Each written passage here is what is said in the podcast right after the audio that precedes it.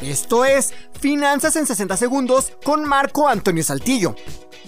Cuando necesitamos dinero extra para cualquier cosa, la manera más sencilla de conseguirlo es a través de un crédito o préstamo. Pero a pesar de ser la manera más sencilla, también es un tanto riesgoso si no revisamos varios factores que nos garanticen que seremos capaces de pagar cada dólar que debamos pagar.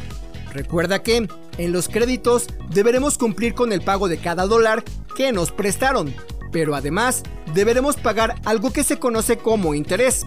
El interés será el pago como agradecimiento que deberemos darle a la persona o institución que confió en nosotros y nos prestó el dinero, dependiendo de varias razones, entre ellas qué tan buenos o malos pagadores seamos, la tasa podrá ser más alta o más baja. Entre más alta sea, significa que tendremos que pagar más dinero por la cantidad que nos prestaron.